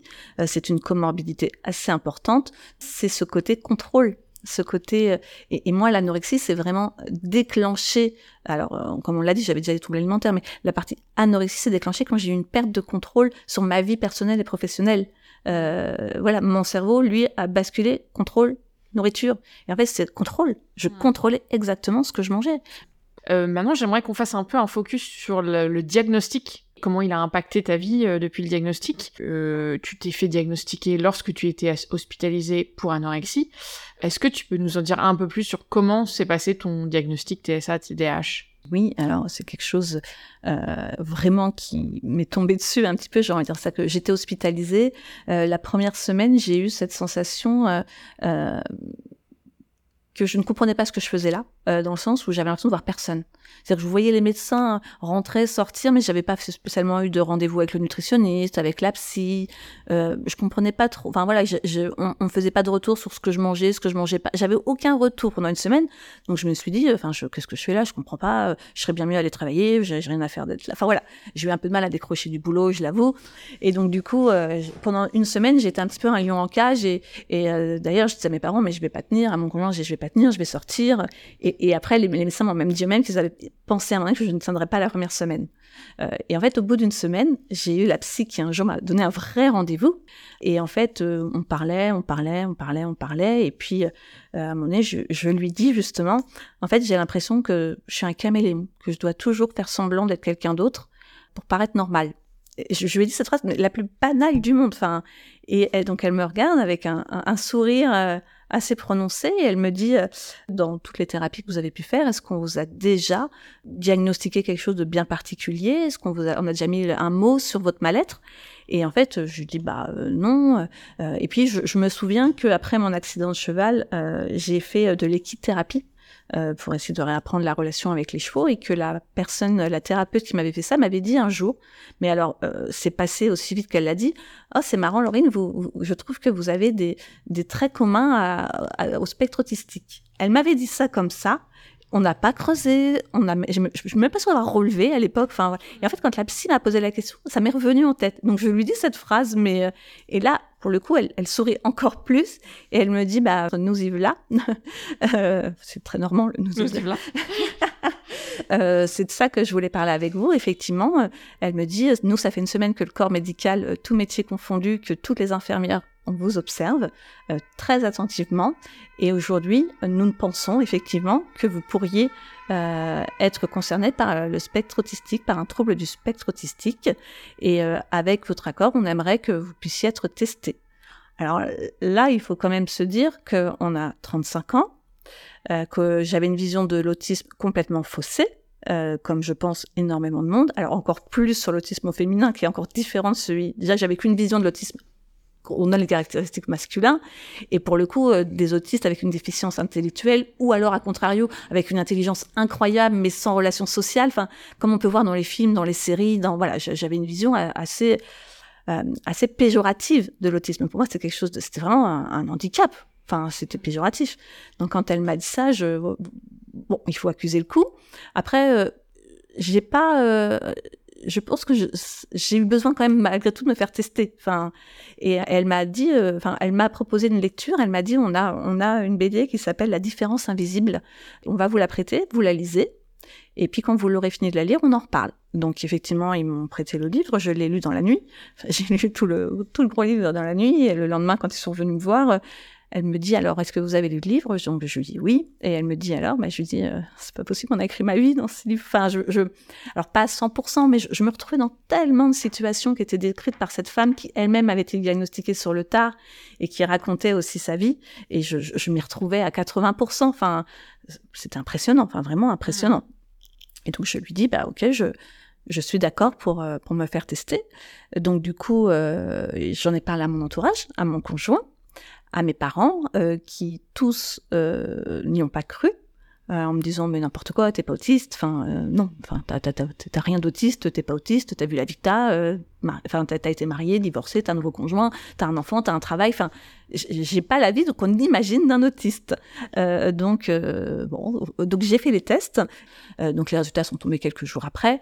Il y avait aucun doute. Donc elle est quand elle est venue m'annoncer les résultats j'étais seule hein, dans ma chambre et elle m'a dit que voilà elle me dit voilà vous êtes vous êtes réellement vous avez un trouble autistique de haut niveau. Elle me dit anciennement appelé donc Asperger. Elle me dit sans déficience intellectuelle avec une phobie sociale très présente et une suradaptabilité très importante. Euh, donc je me suis retrouvée toute seule dans ma chambre d'hôpital avec ce, diagnostic. Euh, j'ai voulu joindre mon conjoint tout de suite et en fait il était en réunion, il n'a pas pu me répondre. Et donc du coup euh, je lui ai envoyé un SMS en lui disant les résultats sont tombés, je suis autiste. Et en fait entre temps j'avais sur internet lire plein de choses où je me retrouvais, enfin vraiment je me retrouvais, je me retrouvais. Et donc je lui ai envoyé les liens. Et en fait il m'a rappelé avoir après avoir lu ce que je lui avais envoyé. C'est-à-dire qu'il m'a rappelé, il, a lu que je, je disais que j'étais autiste, il a lu les, et en fait, il m'a rappelé en me disant, effectivement, tout ce que tu m'as fait lire, c'est toi. Donc, même lui, tout de suite, n'a jamais remis en cause le diagnostic mm. parce qu'il m'a dit, c'est toi. Et mes parents, c'est pareil. C'est-à-dire que mes parents ont été euh, surpris, très surpris, différemment parce que je pense que mon père euh, est peut-être quelqu'un qui a aussi lu certaines atypies euh, on dit généralement qu'il y a une partie un petit peu quand même euh, euh, héréditaire, il y, a, il y, a, un côté génétique. Donc si c'était le cas chez moi, je pense que ça viendrait de mon côté paternel. Donc il l'a dit d'ailleurs une fois en, en, disant, bah moi ça m'a jamais trop choqué parce que je fais pareil. Et ma mère, elle, ça a été, elle a eu plus de mal à, à comprendre, à voir que je pouvais être autiste. Alors bien sûr, je lui ai fait lire aussi des choses, je lui ai... mais ça a été plus, non pas qu'elle en a souffert, mais c'était plus compliqué à, à, à se dire que oui, c'était bien ça. À l'admettre, ouais. Oui. Et au-delà de ta famille, est-ce que tu en as parlé à d'autres proches À qui tu as choisi de le dire, de pas le dire? Alors, ça a été les montagnes russes hein, après le, diagnostic. Hein, c'est pas là maintenant il y a un an de, j'ai un an de recul et euh, mais ça a été les montagnes russes et, euh, et aujourd'hui je suis tellement heureuse d'avoir ce diagnostic euh, hospitalisé c'est-à-dire que euh, j'imagine les gens qui ont ce genre de diagnostic qui rentrent chez eux dans leur voiture après, enfin, personne pour qui parler. Mmh. Euh, ça doit être très dur. Moi, j'ai eu la chance d'être entourée d'un corps médical, de psychologues, de psychiatres pendant des semaines qu'on suivit, puisque je me en parallèle soigner pour l'anorexie, mmh. euh, mais ça a été les, les, les montagnes russes. Hein, donc euh, moi, donc effectivement, j'en ai parlé tout de suite à, à mon conjoint, euh, j'en ai parlé tout de suite à, à mes parents. Euh, j'ai eu mes amis proches qui venaient me voir à l'hôpital, euh, à qui je l'ai dit. Ils ont tous été surpris. Alors, à différents degrés. Il y en a qui ont été très surpris, d'autres qui m'ont dit bah au final, avec le recul, ça me, ça, me surprend pas. Enfin voilà, il y a eu, il y a eu pas de réaction négative, hein, pas du tout, euh, aucune. Moi, par contre, je me suis mis à lire énormément, énormément sur le sujet pour euh, comprendre l'autisme. Vraiment, j'ai lu tout ce qui pouvait se lire, je pense, sur l'autisme au féminin. Et en fait, dans les semaines qu'on suivit, euh, j'ai eu différentes phases qui ont été un peu plus compliquées. Ouais. Est-ce que tu peux en dire plus sur justement Ouais. donc ta première réaction, ça a été boulimie d'informations. Et après, euh, comment ça a évolué? Ma première action, c'est boulimie d'informations et euh, un soulagement. Vraiment, j'ai jamais remis en cause le, diagnostic. Je l'ai toujours vu comme euh, la donnée qui manquait pour comprendre ma vie. Comme si pour une, pour la première fois de ma vie, je voyais le monde avec les vraies lunettes. En tout cas, je voyais ma vie avec mes vraies lunettes et pas avec des lunettes qui ne correspondaient pas. Et en fait, c'est venu m'expliquer tellement de choses dans, dans, de, dans ma vie, vraiment, enfin, de façon incroyable, que au départ, ça a été un soulagement euh, en me disant, mais en fait, je suis pas folle. Je ne suis pas folle. Je suis. Et, et, et ce que je prenais pour de la folie, c'était juste que je savais que j'étais différente des autres mais que oui effectivement j'avais un trouble autistique et que bah, j'étais vraiment différente des autres et que c'est normal que je réagissais pas pareil c'est normal que je voyais pas le monde différemment c'est normal que j'avais certains besoins que les autres n'avaient pas ou au contraire que j'avais des besoins que j'ai pas c'était normal. Normal parce que j'étais pas comme eux donc, je, je n'étais pas folle. Mais du coup, je me suis dit, bah, si je suis pas folle, ça se trouve, bah, je vais pas mourir jeune. Enfin, il y, a même eu des choses comme ça. Euh. Et quand je dis que derrière, il a fallu, euh, euh, ça a été les montagnes russes, c'est-à-dire que voilà, la première semaine, ça a été euh, cette délivrance. La deuxième semaine, j'ai eu un peu de colère. Enfin, un peu beaucoup de colère, en toute franchise, pour le coup, envers mon entourage familial. Alors pas que je l'aurais exprimé, j'aurais pas exprimé à eux la colère. C'est-à-dire que moi, intérieurement, j'ai eu beaucoup de colère dans le sens où je me suis dit, oh, ça fait 35 ans qu'ils ne s'en sont même pas aperçus. Ils vivent à côté de moi depuis 35 ans ou depuis quelques années pour mon conjoint et personne s'est aperçu à quel point j'étais malheureuse, à quel point intérieurement je souffrais, à quel point j'ai dû m'adapter. Euh, et en fait, je, repensais à toutes ces choses. L'histoire de persil que ma mère mettait partout, alors que c'était pour moi mais une phobie totale. Enfin, j'ai pensé à toutes ces choses qu'on m'avait forcé à faire, alors de façon inconsciente, mais qui étaient qui avaient été tellement douloureuses pour moi j'ai eu de la colère. Vraiment, j'ai eu une phase de, colère. Ensuite, je suis passée par une phase qui a été plutôt une phase de mais qui je suis? Parce que, en fait, ça fait 35 ans effectivement que je m'adapte aux autres, que je fais ce qu'on attend de moi et ce que je fais qu'on attend de la société. Mais moi, Laurine, est-ce que Laurine, elle voulait euh, être RH Est-ce que Laurine, euh, elle voulait avoir des enfants? Est-ce que Laurine, elle voulait se marier? Euh, et, en fait, je repensais, quand j'étais petite fille, je disais toujours, moi je me marierai jamais, j'aurais pas d'enfants, j'en voulais pas, je rêvais d'être archéologue, enfin, j'ai pas du tout la vie que je voulais enfant. Donc à un moment donné, je me suis dit, en fait, je suis passée à côté de, de qui j'étais, et ma vie aujourd'hui n'est que n'est qu'une vie que je vis parce qu'il faut la vivre, et c'est pas celle qui me rend heureuse. Ça, c'est quelque chose qui m'a beaucoup, beaucoup, beaucoup euh, perturbée. C'est-à-dire que j'ai remis mon couple en question en me disant, mais euh, ça se trouve, je suis avec cette personne, alors que en réalité, euh, on va pas ensemble, on n'est pas compatible. Euh, j'ai eu aussi un regard assez assez dur sur ma mon rôle de mère parce que euh, je me suis dit mais euh, j'ai eu un enfant ça se trouve c'est juste parce que j'étais mariée que j'avais 28 ans et que dans, quand on est marié qu'on a 28 ans la société attend de nous qu'on ait un enfant. Et donc du coup je me suis dit mais euh, moi qui voulais pas d'enfant qui trouvais que c'était un acte égoïste même moi je l'ai fait enfin je je m'en suis beaucoup voulu. Je me suis dit mais est-ce que et en fait là-dessus il y avait un professionnel qui a eu des mots qui ont été pour moi très importants et qui m'ont fait un bien fou notamment sur cette histoire de euh, rôle parental, il m'a dit, vous savez, Madame le Maître, euh, les meilleures choses ne sont pas toujours dues aux meilleures décisions. Euh, ce qui, les, plus belles choses qui peuvent nous arriver dans la vie sont pas toujours dues aux plus belles décisions.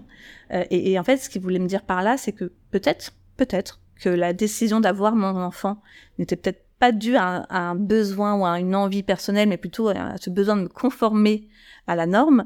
Mais aujourd'hui, il m'avait donné la plus belle chose au monde, mon fils. Voilà. Et je trouve que cette phrase, elle m'a et bizarrement, elle m'a fait un bien, mais énormément. C'est-à-dire que oui, effectivement, peut-être que j'ai fait des choses pour me conformer, mais c'est pas pour autant que tout ce que ça a créé, la vie que ça a créé n'est pas belle.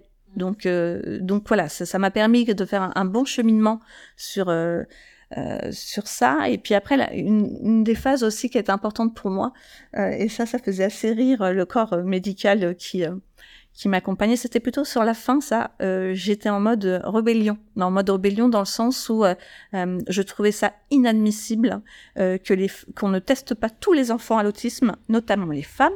Pour moi, limite, il fallait les tester à la naissance parce que ça crée un tel mal-être derrière qu'il fallait se saisir de la cause, que je voulais me saisir de la cause et que j'étais à deux doigts de faire un courrier à Emmanuel Macron pour lui parler du sujet. j'ai eu une phase voilà où, où j'ai eu envie de révolutionner le monde et puis après, quand je suis sortie de l'hôpital, euh, ça s'est calmé. Enfin voilà, ça, ça, ça s'est calmé.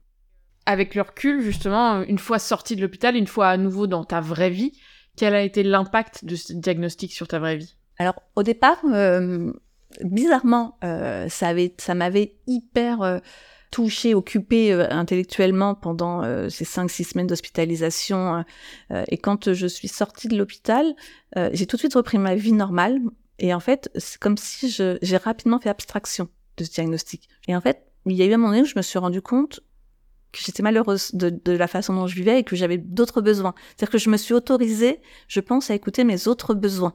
Et, et donc, petit à petit, effectivement, j'ai adapté ma façon un peu de, de vivre, ma façon de m'assumer euh, en tant que telle, et, et, et justement mes, mes, besoins, mes besoins de solitude, mes besoins de ressources, mes besoins, tous ces besoins-là, euh, je, je, les ai un peu de plus en plus donc intégré dans un premier temps dans ma vie personnelle. Et puis, bah, euh, quand j'ai commencé à personnellement, je pense bien vivre la chose, je crois que j'ai eu besoin à un moment donné professionnellement aussi d'être en, raccord avec moi-même d'assumer aussi cette partie-là. Après, c'est pas facile de l'assumer au boulot parce que, euh, encore une fois, l'autisme, c'est euh, c'est vu comme quelque chose de d'handicapant, comme quelque chose de péjoratif. Il y a un côté honteux Enfin, je vais pas en mentir, c'est-à-dire que j'avais un peu honte que les gens le, le, le, découvrent. Enfin, en tout cas, ce que je pouvais avoir honte, c'était que les gens l'interprètent mal. C'était pas qu'ils découvrent que je suis autiste parce que j'ai pas honte d'être autiste, c'était qu'ils interprètent mal ce que j'étais. Donc du coup, ça, j'ai beaucoup moins euh, au sein de mon entreprise, j'ai beaucoup beaucoup moins communiqué. Alors un peu plus euh, sur des euh, collègues qui étaient des amis parce que des fois on a des donc euh, c'était plutôt la sphère privée. Et puis, il y a, euh, je sais pas, peut-être 4-6 mois après la, la, la, fin de mon hospitalisation, euh, euh, je m'entends très bien avec, avec mon directeur. Hein, on a une relation, on a une très bonne relation de travail. C'est quelqu'un d'humain. Et en fait, c'est quelqu'un qui s'était beaucoup inquiété pour moi au moment où j'avais été hospitalisée. J'avais pas donné hein, les raisons de mon hospitalisation. J'avais plutôt parlé de mes problèmes de reins plutôt que de donner mes, la, la raison de l'anorexie et c'était quelqu'un voilà de, de, bienveillant et, et j'ai eu ce besoin d'être transparente avec lui. Je me disais je peux pas le laisser s'inquiéter ou s'imaginer des choses. Je lui ai parlé de mon anorexie et de mon autisme. Alors il a été très surpris et d'un autre côté euh, il en a pas fait cas plus que ça, c'est-à-dire qu'il a été très surpris mais ça il a pas il l'a très vite euh, vu comme quelque chose de normal. Donc mmh. c'est devenu euh, c'est devenu un non-sujet entre nous, en fait. Ça n'a pas changé notre relation de travail. Et puis ensuite, j'ai eu euh, ce besoin, moi, de me saisir personnellement de cette cause. Euh, j'ai eu cette envie euh, de, bah, de travailler quand même sur la cause de la santé mentale et de, et de l'autisme et de l'anorexie. À un moment donné, je pense que je me suis mis à partager des choses. Ça, a pu commencer peut-être un peu à se voir. Je partageais des choses sur l'autisme, sur. Euh, donc, je pense que peut-être ou peut-être pas, des gens peut-être commencé à se poser des questions de pourquoi j'avais changé un petit peu ma, mes, ma communication. Et puis, euh, je, euh, il y avait très longtemps que je suivais l'optimisme, le site euh, l'optimisme, bien avant hein, que tout cela m'arrive.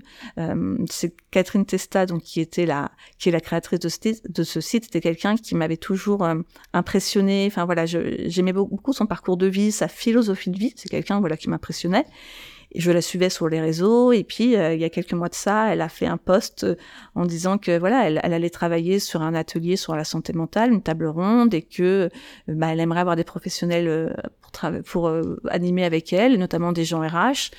Et, et en fait, j'ai beaucoup réfléchi à son poste. Je lui ai écrit rapidement, elle m'a proposé qu'on échange par téléphone, qu'on a, on a commencé voilà à, échanger, à monter cette table ronde. J'ai travaillé avec elle sur d'autres projets, jusqu'à ce qu'elle me demande un jour si j'étais prête à faire une interview écrite euh, qui allait être diffusée sur les réseaux sociaux pro et qui là du coup pourrait, pouvait potentiellement avoir une retombée euh, sur mon entourage professionnel. Euh, je me suis beaucoup interrogée. Est-ce que j'étais prête, pas prête? C'était pas une question est-ce que j'en avais envie, pas envie? C'est est-ce que j'étais prête ou pas prête euh, à assumer? On en a parlé avec mon conjoint et puis j'avais envie, moi j'en avais envie et je me suis dit, Laurine, tu ne peux pas te saisir de la cause euh, de la santé mentale, tu ne peux pas te saisir de la cause de l'autisme si tu n'assumes pas ce que t'es.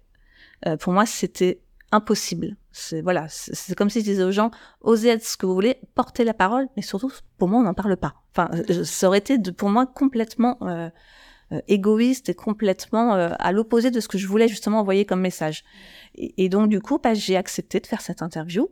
Là, pour le coup, j'ai voulu être transparente jusqu'au bout, donc j'en ai même parlé euh, dans le réseau des chambres de métier. En fait, nous on a un président, on a un système avec des présidents, avec un bureau, et donc j'en ai parlé à mon président parce que je, je voulais que ma, ma, fonction soit associée à mon interview. Donc je, je, je voulais qu'il soit d'accord pour que le, la chambre de métier soit citée n'ai pas voulu leur faire euh, sans les prévenir. Donc euh, je, je, je l'ai informé, il a été lui très surpris. Euh, je me souviens qu'il m'a dit euh, c'est une caméra cachée, Laurine, c'est une blague. non, non, c'est pas une blague. et voilà, on en a parlé, on a parlé de l'anorexie. Enfin, quelqu'un très ouvert, très humain, qui a très bien compris aussi et qui tout de suite m'a dit mais moi, j'ai aucun problème. Vous pouvez communiquer en tant que Laurine Lemestre, vous êtes DRH de la CMA Normandie. J'ai pas de souci. Enfin, voilà, quelqu'un qui est tout de suite m'a donné son autorisation. Et donc, du coup, j'ai fait la fameuse interview avec euh, Catherine Testa et Eva, et est une de ses collaboratrices, hein, une interview hyper bienveillante où euh, on a, elles m'ont posé pas mal de questions. C'était pour la première fois pour moi quelque chose où je parlais à voix haute euh, d'un sujet très personnel que j'avais mis pas mal de temps moi aussi à m'approprier. Et le jour où l'interview est sortie, je le savais, hein, je connaissais la date, euh, j'étais hyper angoissée. J'avoue que j'étais très très très angoissée, donc l'interview est parue. Et en fait, les, retours ont été favorables. Euh, je n'ai eu aucun retour négatif. J'ai des gens, du coup, de mon travail qui se sont mis à, à liker ou à commenter le l'entretien, enfin l'interview. Donc là, je me suis dit bon, bah donc si eux le, enfin, et, je, je sais comment fonctionne LinkedIn, c'est-à-dire qu'à partir du moment où, enfin, ça va sur les murs de tout le monde. Donc je me suis dit bon, la Laurine, c'est parti. Le premier jour, euh, je, je pense que j'ai dû regarder mes pieds à chaque fois que je suis restée de mon bureau et dès que quelqu'un me parlait, je, j'imaginais qu'il était au courant et j'avais l'impression d'être toute nue. Enfin, c'était assez particulier, alors que ça, ils étaient sûrement pas au courant. Enfin, c'était moi cette impression d'être à nu en fait devant les gens. Et au bout de 24 heures, j'ai moi-même republié l'article. Il m'a fallu 24 heures pour republier l'article et j'ai voulu le republier en me l'appropriant. C'est-à-dire que je l'ai pas juste republié, j'ai fait un post dessus en expliquant des choses personnelles. Euh, et, et, là aussi, j'ai eu des retours très positifs. Et là, pour le coup, effectivement, ça s'est su dans mon entreprise. Euh, mais j'ai eu en tout cas en face à face jamais une remarque négative. Euh, les gens été bienveillants, les gens euh, m'ont fait plutôt part d'admiration. Je sais que le mot admiration est apparu plusieurs fois, c'est quelque chose qui m'a beaucoup surpris, mais de d'oser en parler, enfin voilà, c'est des choses. J'ai eu non non des, retours positifs. J'étais très agréablement surprise. Et en fait aujourd'hui, ça n'a rien changé dans mes relations de travail. Je peux comprendre l'admiration parce que je pense que tellement de gens ont des sujets dont eux n'osent pas parler quand quelqu'un ose parler, en fait, il y a un côté très salvateur pour tous les autres aussi. De... En, fait, j'espère, c'est-à-dire que euh, moi, le but, c'est pas de parler de moi. Le but, c'est de montrer qu'on a tous des failles et qu'on est tous différents et que on, peut malgré tout avoir euh, un travail, une vie, et qu'on a le droit aussi de pas être bien de temps en temps. On va avancer un peu sur un des derniers euh, sujets, qui est euh, notamment le donc le traitement, le soin. Donc tu nous as déjà dit que tu avais fait de nombreuses thérapies, qui ils n'avaient pas forcément mis le doigt sur l'autisme, ça a mis du temps. Moi, je voudrais comprendre, je sais que pour le TDAH, il y a des médicaments. Est-ce que tu as choisi de prendre ces médicaments? Et si oui, qu'est-ce qu'ils t'apportent? Et sinon, pourquoi? Alors en fait, euh, j'ai, euh, c'était pas la première fois que j'étais médicamentée, même avant d'avoir les, diagnostics, plus que bah, euh, comme je vous l'ai dit, enfin, il y a, eu tout un, un, parcours un peu dépressif. c'est quelque chose où quand j'ai été diagnostiquée, j'étais déjà sous antidépresseurs, notamment pour la partie anorexie. Et effectivement, quand le TDAH a été euh, diagnostiqué, la psychiatre m'a posé la question. Effectivement, tout de suite, elle m'a dit qu'on avait deux solutions. Euh, on avait soit une solution euh, qui était des thérapies, des choses pour nous aider à gérer, pour nous aider à compenser, où on avait euh, effectivement des médicaments qui n'étaient pas magiques, attention, mais qui permettaient en tout cas de euh, nous permettre à notre cerveau de se réguler euh, plus facilement, de ranger un petit peu les petites cases dans les bonnes cases, euh, parce que euh, moi j'ai un, un, cerveau qui fonctionne euh, comme une étoile. Enfin, c'est-à-dire que je, je, je pars d'un point, je vais dans un autre, je reviens. Enfin, je, il, il s'arrête jamais, il va tout le temps à 1000 à l'heure. Je fais des rapports sur tout. Je, et du coup, je suis quelqu'un qui peut couper la parole aux gens assez régulièrement. Je suis quelqu'un qui va, va, va oublier de quoi je parle, qui va changer d'un sujet à l'autre. Enfin, qui va, voilà, ça peut être assez dur de me suivre, et même assez dur de travailler avec moi, parce que voilà, je, je, vais tout le temps partout. Je, et, euh, et donc du coup, quand elle m'a parlé de ce traitement, euh, elle m'a dit que ça m'aiderait. Euh, j'avoue que sur le moment, j'ai même pas réfléchi. Je, je, lui ai dit je veux le traitement parce que je lui ai dit j'ai passé 35 ans à souffrir et si aujourd'hui je peux avoir un médicament qui me fait l'effet assez rapidement, eh ben, je, je, je, prends la facilité entre guillemets, euh, je prends le médicament. Donc j'ai pris le médicament tout de suite. Euh, quand je suis sortie de l'hôpital, donc du coup j'ai eu pour la première fois de ma vie un suivi psychiatrique, puisque jusque-là j'avais un suivi psychologique. Donc on est encore en phase d'adaptation, hein, on est encore en train de voir euh, comment adapter le, les traitements. Euh, ça se passe bien. Euh, on a donc c'est un traitement qui est considéré comme une comme une drogue d'un point de vue euh, pharmaceutique, c'est-à-dire qu'il est délivré via une ordonnance particulière, il faut le commander, euh, c'est assez référencé, on ne le donne pas comme ça. Il y a vraiment un suivi très très euh, particulier. Et en fait, nous, il a été décidé que comme ce traitement ne crée pas de dépendance, c'est la chance de ce traitement. on a fait le choix avec mon psychiatre que je ne le prenne que les jours où je travaillais. Euh, c'est-à-dire que je ne le prends pas le week-end, je ne le prends pas pendant les vacances, sauf si euh, je vais avoir besoin de faire quelque chose où effectivement il faut une concentration, il faut, euh, je, vais le prendre, mais sinon je ne le prends pas le week-end. Par contre, donc il m'aide la semaine, ce qui fait que le week-end quand je le prends pas, je suis très fatiguée. C'est pour ça que je suis encore en phase d'adaptation. On est encore en train de voir si cette molécule-là est la bonne, parce qu'il y a d'autres molécules. Moi, je suis sur le Concerta, mais il y en a d'autres. Et au-delà de la thérapie et des médicaments, est-ce qu'il y a d'autres choses qui t'ont permis d'aller mieux très important pour moi de me rendre compte que euh, même si c'est méconnu du public, il y a une communauté de femmes autistiques. Elle existe, elle est présente. Il faut juste euh, la, la, voir, avoir les bonnes portes d'accès. Et aujourd'hui, je pense que j'ai trouvé les bonnes portes, les bonnes donc je suis toutes ces personnes. Je commence aujourd'hui à interagir avec elles, à échanger. Je commence à avoir mon propre réseau avec ces personnes-là. Donc je sais que je suis pas seule. Je sais qu'ils sont comme moi. C'est d'ailleurs un plaisir d'échanger avec toutes ces personnes. Euh, j'ai pas eu par contre voilà ce, ce besoin de suivre une, une thérapie avec un, un psychologue, ça j'en ai pas repris, donc j'ai avec mon psychiatre. J'ai euh, par contre euh, commencé moi à prendre part aussi à un groupe de un groupe de parole, donc c'est un groupe de parole qui se tient une fois par mois, animé par cette par la psychiatre qui m'a diagnostiqué. Et en fait, toutes les personnes qui sont présentes euh, sont des gens à peu près de mon âge, à peu près, je pense qu'on est tous en, entre la trentaine et quarantaine. Et on a tous été diagnostiqués sur le tard. Donc en fait, euh, nos, nos, échanges tombent plus voilà sur comment sur le tard maintenant adapter sa vie avec cette nouvelle donnée. Mmh. C'est plutôt sur cette façon-là qu'on qu échange beaucoup. Euh, même si on a tous des chemins de vie différents, même si on a tous, euh, on, on, on se retrouve sur certaines choses. Donc c'est agréable de voilà et de pouvoir dire les choses et, et, et, des fois, il y a des gens qui disent des trucs je me dis, oh, mais moi aussi, et j'aurais jamais osé le dire. C'est-à-dire, j'ai envie de lever la main de dire, mais moi aussi, et moi, j'aurais pas osé le dire et je la remercie de l'avoir fait. Et des fois, c'est moi qui dis quelque chose et, ma voisine m'a dit, mais moi aussi. Enfin voilà, c'est euh, de, de, se rendre compte que, bah, encore une fois, on n'est pas seul. Et c'est très important les groupes de parole pour ça. On n'est pas seul et ça m'a fait énormément de bien. Euh, je viens de commencer, là c'est tout récent, je viens de commencer une thérapie cognitive et comportementale. Là c'est plutôt pour la partie euh, liée à, mon anorexie. Alors aujourd'hui euh, je suis une anorexique à poids normal. J'ai pris 12 kilos depuis un an, mais par contre je suis toujours intérieurement j'ai toujours mon même problème de perception et ma dysmorphophobie qui est très très présente et qui peut être pour moi très handicapante et vraiment peu compréhensible des autres parce que euh, là où les gens euh, voient une jeune femme qui fait du 38, euh, moi j'imagine quelqu'un d'énorme dans ma tête. Donc voilà, ça peut ça peut être un peu en décalage et il peut avoir du mal à comprendre. Mmh. Et donc du coup, on en a beaucoup parlé avec mon psychiatre parce que c'est quelque chose qui me fait très très mal. Il y a certains jours, j'ai même du mal à sortir de chez moi. Il y a certains jours où quand les gens me regardent, je me, dis ça trouve ils sont en train de penser que je suis enceinte ou enfin, des choses mais qui sont complètement, je le sais, pas rationnelles du tout mais je maîtrise pas. Ouais. Et, et, donc euh, la, la, thérapie cognitive et comportementale, qui est une thérapie brève, et en fait elle va venir effectivement travailler que sur cette partie dysmorphophobie, appropriation de mon corps, mmh. perception de mon corps et, euh, et, et l'acceptation de soi. Donc euh, voilà, là on vient de commencer, donc je ne peux pas dire en tout cas les résultats parce que c'est quelque chose qui vient de se mettre en place, mais voilà, c'est quelque chose que je viens de d'actionner aujourd'hui pour m'aider à, à m'accepter. Super intéressant.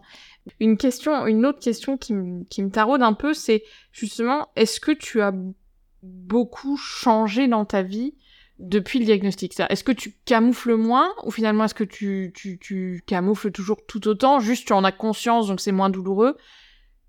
Je, je, je pense, euh, en tout cas peut-être que les autres ne le voient pas comme ça, mais moi, euh, en tant que personne, j'ai complètement changé. Euh, alors, je pense pas que j'ai changé. Euh, je, je, me suis autorisée à être complètement moi-même. Euh, c'est différent, attention. Mmh. Mais euh, voilà, il m'a fallu un an. Hein, c'est quelque chose qui vraiment m'a pris du temps. je pense qu'aujourd'hui, et en plus, encore plus maintenant que même mon entourage professionnel est au courant, bah pourquoi je le cacherais? Tout le monde le sait de toute façon. Et, et, et, et en fait, c'est ce qui fait ce que je suis. Après, on m'accepte ou on m'accepte pas. Et, et j'aurais envie de dire que les gens qui acceptent pas ce que je suis, bah, euh, j'ai un peu de peine pour eux parce que ça veut dire qu'ils ont du mal avec la différence. Mais euh, enfin, voilà. Mais après, on peut pas être aimé par tout le monde. Hein. Enfin, moi, il y a des gens que j'apprécie pas. Enfin, je peux comprendre aussi. Mais si des gens m'acceptaient pas parce que j'assume mon autisme, là, je, voilà, je serais plus embêtée pour eux, c'est ce que je veux dire. Non, je pense que je suis une autre personne. Euh, je suis une autre personne parce que je m'autorise à dire tout, euh, toutes les choses que j'ai toujours pensées un peu bizarres, ma façon de voir le monde, toutes les questions que je peux me poser. Euh. et euh, oui, je pense que je pense que je suis devenue une personne différente dans le sens où euh, je pense que je n'ai plus cette mélancolie je sais pas si la dépression m'a quittée. Je, je sais pas si j'ai été réellement dépressive. Donc, euh, je suis toujours quelqu'un qui, malgré tout, euh, bah, voit effectivement le côté euh, sombre de, de, de l'être humain, sombre du monde. Voilà, j'ai quand même cette. mais pour moi, c'est aujourd'hui, je suis une autre personne. Enfin, je, je suis officiel. Je montre officiellement qui je suis. Donc, pour les autres, je suis peut-être une autre personne. Je ne sais pas. Faudrait peut-être les interroger pour voir comment eux mmh. me trouvent différente. Mais moi, en tout cas, hormis mon gros problème de dysmorphophobie, voilà, euh, je, suis bien dans mes baskets. alors, moi, je porte pas de baskets, je porte des talons, mais je suis bien dans mes talons. Bah, écoute, c'est une belle conclusion. On va d'ailleurs euh, doucement clôturer ce podcast avec euh, une dernière question que j'aime bien poser à tous mes invités.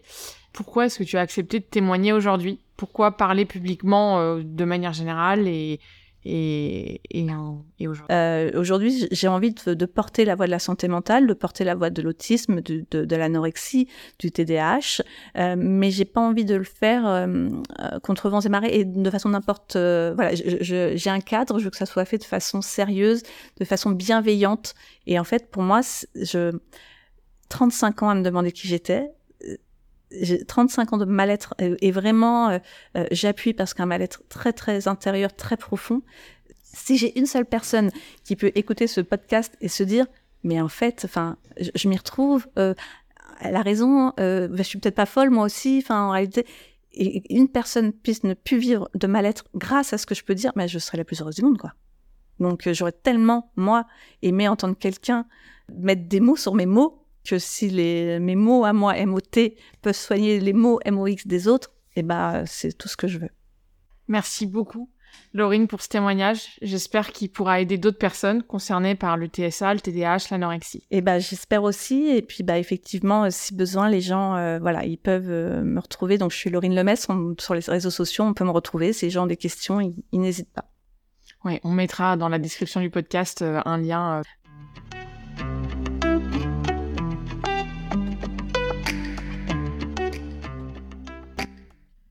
C'est la fin de cet épisode d'Ouvrir la boîte. Merci beaucoup d'être resté jusqu'au bout. Si vous avez aimé cet épisode, abonnez-vous, laissez-nous un avis sur votre plateforme d'écoute habituelle et surtout, partagez-le autour de vous. Merci et à bientôt pour un prochain épisode.